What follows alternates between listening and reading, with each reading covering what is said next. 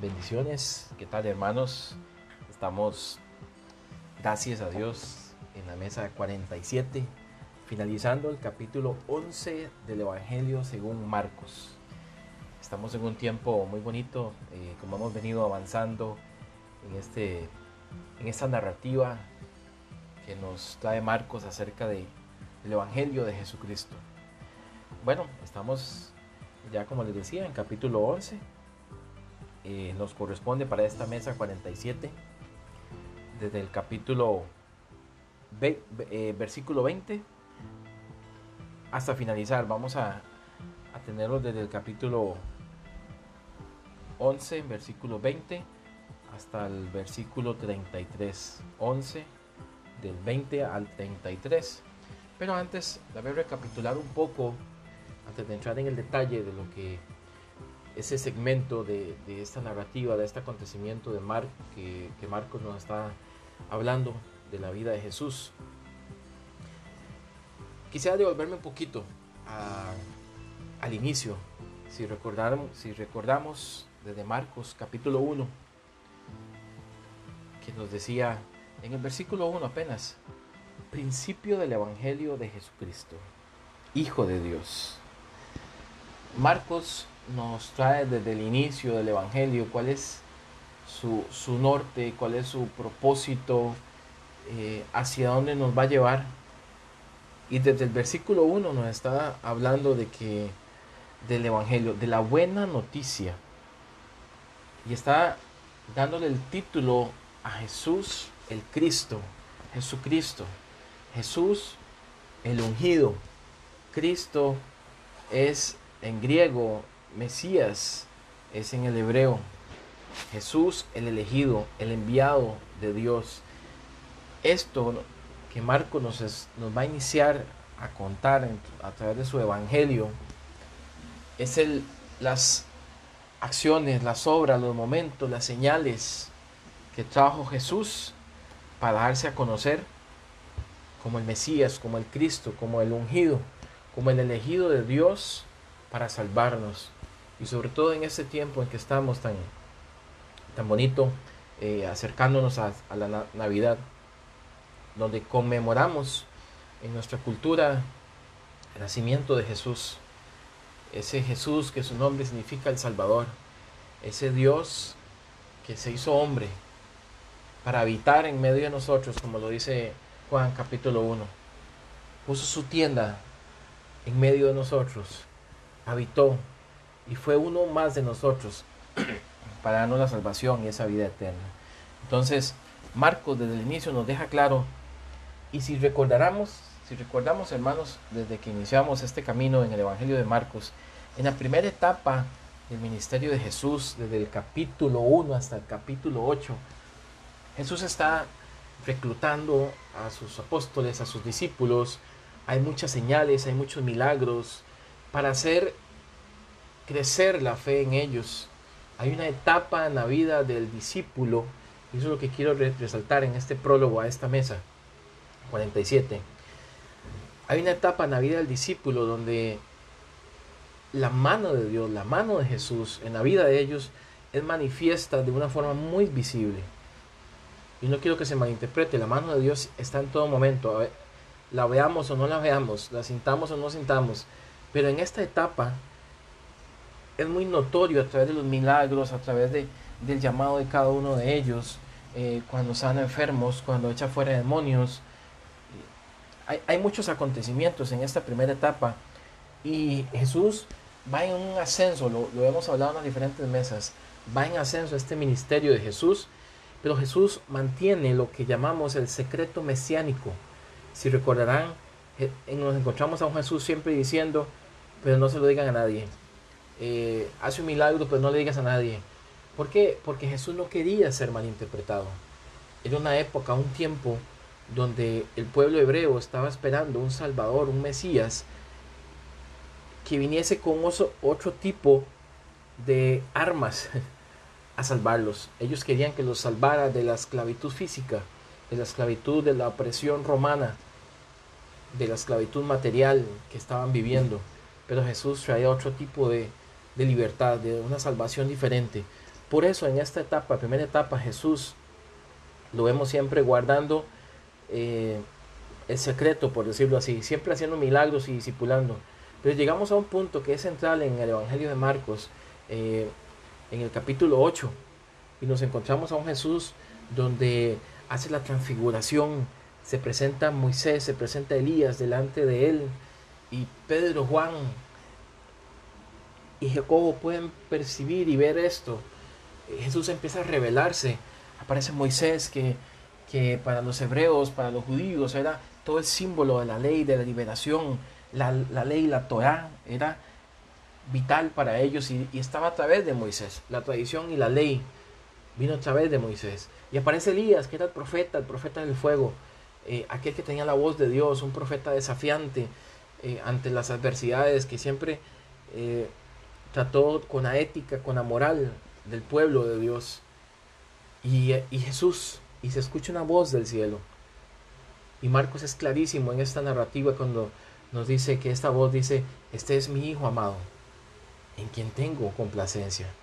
A él oíd. Y lo está empoderando de una forma que ya no es Moisés, ya no es Elías, ellos tienen su lugar, pero ahora está, hay una señal directa que apunta hacia Jesús como el Cristo, como el Mesías. A Él es quien tenemos que oír. Eso es esencial y lo quería traer a colación porque es un parteaguas, es un cambio de ritmo en el Evangelio de Marcos, porque a partir de acá ya nos encontramos con aquella confesión de Pedro y los demás eh, apóstoles, donde Jesús les pregunta, y es clave en el Evangelio de Marcos, ¿quién dice la gente que soy yo? Ellos dicen, unos dicen que eres Elías, unos dicen que es el otro, Juan el Bautista, etc. Y ahora la pregunta central, ¿y quiénes dicen ustedes que soy yo? Y aquí es cuando Pedro dice, tú eres el Hijo de Dios. ¿Por qué es esencial? Porque a partir de este momento empieza un camino diferente en el ministerio de Jesús. Un camino donde ya Jesús no es presentado como el Hijo de Dios, sino como el Hijo del Hombre, como aquel que va a sufrir, como aquel que va a padecer.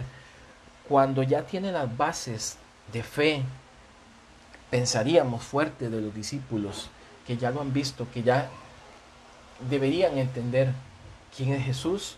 Ahora Jesús se enrumba hacia su destino, que es Jerusalén, a enfrentarse con la cúpula religiosa para darnos a entender cuál es el propósito del plan de Dios para la iglesia, cuál es la renovación, cuál es la, la forma correcta, tal vez, tal vez no la nueva forma, diría yo, sino la forma correcta en que podemos acercarnos a Dios.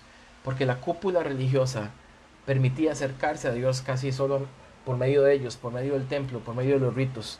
Y en todo ese camino es donde llegamos a Marcos capítulo 11, cuando Jesús llega en esa, en esa entrada triunfal a Jerusalén, donde es recibido con palmas, con, con alabanzas, como ese, como ese libertador.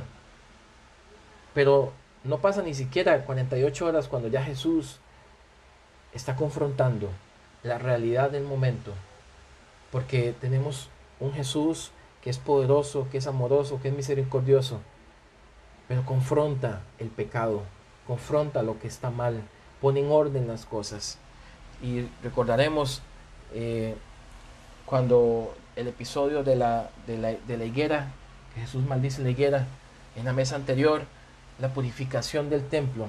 Y ahora nos encontramos acá en, en, el, en el versículo 20 de este capítulo 11, eh, que dice que, y pasando por la mañana vinieron, vieron que la higuera se había secado desde las raíces. Entonces Pedro, acordándose, le dijo, maestro, mira, la higuera que maldijiste se ha secado. Y antes de entrar en el detalle de lo que responde Jesús, eh, aquí hay algo súper interesante en este capítulo 11 que quería resaltar. Y es, vamos a ver, en la cultura hebrea hay una forma de escribir, una forma literaria de escribir que se, se le llama quiasmo. ¿Qué quiere decir el quiasmo? Muy resumido. Es muy amplio, pero te, te, te los comento muy resumido. Ellos presentan en algún texto una idea que podríamos llamar la idea A. Puede haber otra idea, una idea B, una idea C, incluso hay varias ideas y hay una idea central y después vuelve a repetir las otras ideas, por decirlo así, la idea A, B, C, hay una C que es el centro, después vuelve a repetir B, A. ¿Por qué pongo eh, este ejemplo, y tal vez aquí en el texto lo vemos más claro. Esta narrativa de, Marcos está escrita en forma de quiasmo, porque hay algo central que Marcos quiere resaltar. Y, y, esto es lo bonito de, de, esta forma de escribir. Si vemos Marcos, primero nos habla de, la, de una higuera, luego viene la historia del templo y luego repite la higuera. Entonces, ¿qué es lo que está en el centro? ¿Qué es lo que Marcos quiere hacer brillar en este texto? El tema del templo. ¿Y qué significaba el templo? La religiosidad, los rituales, los sacrificios, que ellos habían mal entendido y que habían convertido en su todo, lo habían convertido el templo en lugar de ser una casa de oración, recuerdas la mesa pasada, en una cueva de ladrones, en un lugar que no era lo que Dios había destinado. Y ahora nos encontramos aquí en el versículo 20, cuando ellos van pasando, cuando regresan por la mañana y se topan la higuera y, que, y, ellos ven, Pedro le dice en el versículo 21, entonces Pedro acordándose le dijo, maestro, mira, Pedro está sorprendido, le dice, la higuera que maldijiste se ha secado. El tema de la higuera y, y, y, más adelante y en los otros evangelios, pues tiene también otro énfasis. Eh, algunas interpretaciones eh, hablan de una forma profética que es Israel que no está produciendo el fruto tiene apariencia de fruto, es el pueblo elegido, pero no está produciendo el fruto. Y puede ser que el tiempo también se está acabando o se ha acabado para aquel que no produce fruto. Nada hacemos con tener apariencia de fruto, hojas verdes en el tiempo, pero no hay fruto. No hay fruto que, que permanezca, como nos dice la palabra, que, que el Señor trae, que si permanecemos en Él, nuestro fruto va a permanecer. Entonces, en Juan 15, Jesús le responde a Pedro, no, no le da mucho énfasis a la higuera, porque no es que Jesús se enojó por la higuera. Vamos a ver, recordemos que Jesús también es un profeta. Jesús, y en la forma profética de actuar de, valga la redundancia, los profetas de la época, ellos tenían algo muy, muy claro y eran muy simbólicos en, es, en el acontecimiento anterior, que Jesús vuelca las mesas, y le llamamos la purificación del templo, pero en realidad Jesús puso en orden, puso de cabeza todas las cosas, pero en realidad estaba ordenando. Y es una forma muy simbólica, los profetas lo hacían. Jeremías lo hizo una vez, cuando denunció esto mismo. Entonces Jesús, más allá de, de hacer un berrinche que podríamos decir hoy, no se trata de eso, Jesús está haciendo algo profético, un señalamiento muy, muy simbólico de que las cosas tenían que cambiar, que el lugar central de la cultura, de la religiosidad que había sido el templo, en este momento ya el templo está dejando de ser lo que por muchos años fue. Porque ahora hay un nuevo templo en Jesús. Por mucho tiempo el templo fue el lugar de encuentro entre Dios y los hombres, por su tradición, por sus rituales. Jesús está diciendo que a partir de ahora Él es el punto de encuentro entre el cielo y la tierra, entre los hombres y Dios, está diciéndonos, yo soy el camino, yo soy la verdad, yo soy la vida. Y en este episodio, que en muchas de nuestras Biblias dice, la higuera maldecida se seca, si vemos en el versículo 22, la respuesta de Jesús no hace mucho énfasis a la higuera, sino le responde a Pedro, versículo 22, respondiendo Jesús le dijo, tened fe en Dios, porque de cierto os digo que cualquiera que dijera este monte, quítate y échate en el mar, y no dudar en su corazón, si no creyere será hecho lo que dice. Lo que diga le será hecho. Por tanto os digo que todo lo que pidierais orando, creed que lo recibiréis y os vendrá. Y cuando estéis orando, perdonad.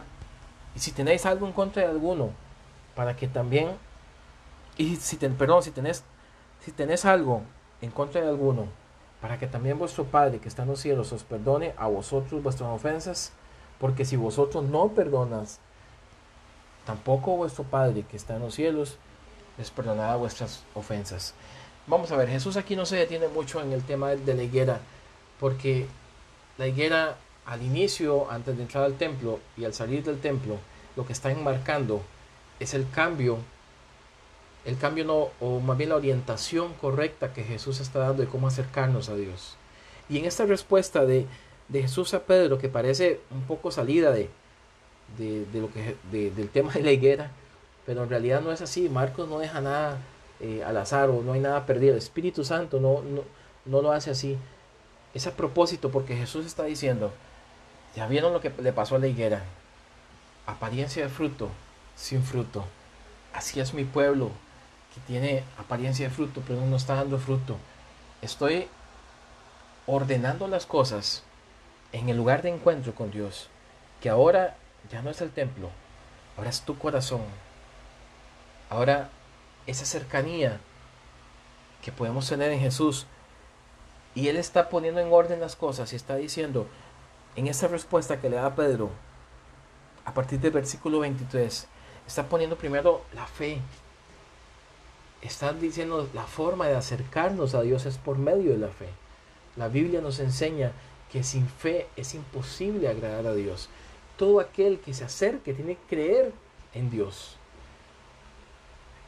Muchos judíos, mucha gente de la época, eran como esa higuera que se secó, tenía apariencia de fruto, venían al templo por un ritual, por una costumbre, pero no por esa fe, por ese amor a Dios. Y esa es la invitación que nos hace el Espíritu Santo en esta mesa, a que nos acerquemos a Dios con fe, con amor.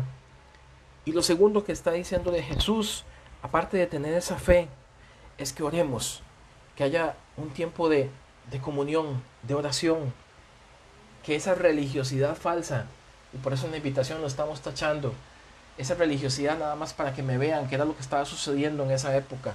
Jesús está confrontando directamente la religiosidad de la época y está diciendo la forma de acercarse es por medio de la fe, por medio de la oración. Pero para que esa oración y esa fe de verdad tenga su fruto, para que no seamos como esa higuera, tiene que haber arrepentimiento, tiene que haber reconocimiento del pecado, tiene que haber reconciliación unos con otros. Y hace ese énfasis en el versículo 25, porque nos dicen en los anteriores hay que tener fe, hay que orar, pero en el 25 dice, y cuando estéis orando, perdonen si tienen algo contra alguien, para que también vuestro Padre que está en los cielos os perdone vuestras ofensas. Recordamos el Padre nuestro. Perdona nuestras ofensas como también nosotros perdonamos a quienes nos ofenden. Porque en el 26 dice, porque si vosotros no perdonáis, tampoco vuestro Padre que está en los cielos os perdonará vuestras ofensas. Luego del versículo 27 al 33, aquí aparecen, eh, cuando están llegando a Jerusalén, es una conversación, confrontación que tiene con, la, con esta gente religiosa, con los fariseos porque dice que en el 27, volviendo entonces a Jerusalén y andando por él por el templo, inspeccionando, Dios inspeccionando el templo, vinieron a él los principales sacerdotes, los escribas y los ancianos. La gente er, era los saduceos los que dominaban el templo y le dijeron, ¿con qué autoridad haces todas estas cosas? Lo que había acontecido el día anterior, las mesas y todo esto. Ellos lo vieron y, y no intervinieron. Y ahora sí aparecen a reclamarle a Jesús sobre su autoridad. Y dice en el versículo 29, Jesús respondiendo le dijo, os, haré yo también una pregunta, respondedme, y le diré con qué autoridad hago estas cosas. Y les habla sobre Juan, sobre Juan el Bautista en el 30. ¿El bautismo de Juan era del cielo o era de los hombres? Respondedme, le dice Jesús. Y le resumo lo que dice el versículo 31 y 32. Dice que los fariseos se preguntaban entre sí, estaban discutiendo, bueno, si, si decimos una cosa o la otra, nos vamos a echar del pueblo encima. A ellos no les interesaba en realidad la reputación de Juan, les interesaba su reputación. Eran una higuera con apariencia de fruto, sin higos, sin frutos. Tenían una vida religiosa que lo que querían era agradarle a los hombres simplemente, agradarle a los demás, porque eh, ellos discutían, dicen el 31, si decimos del cielo, dirá, ¿por qué pues no le creísteis? Y si decimos que es de los hombres, entonces iban a tener un problema con el pueblo, porque el pueblo lo tenía como profeta. Así que en el 33 dice, así que respondiendo dijeron a Jesús, no sabemos. Entonces respondiendo Jesús les dijo, tampoco yo os digo con qué autoridad hago este tipo de cosas. Para cerrar, nos encontramos a un Jesús confrontando directamente el pecado, la idolatría, la religiosidad falsa, la falsa forma de acercarse a Dios. Porque la religión lo que debe hacer es acercarnos a Dios. Religión viene de religar, de, de volver a unirnos con nuestro Creador. Pero cuando nos desviamos del camino, cuando simplemente hay apariencias como estos fariseos y convertimos lo que es santo, lo que es de Dios, en una imagen, en un espejismo, que en lugar de que sea una casa de oración como era el templo, se convierte en un, lugar de tinieblas, una cueva y una cueva de ladrones. Jesús confronta eso. Jesús lo enfrenta de una forma directa.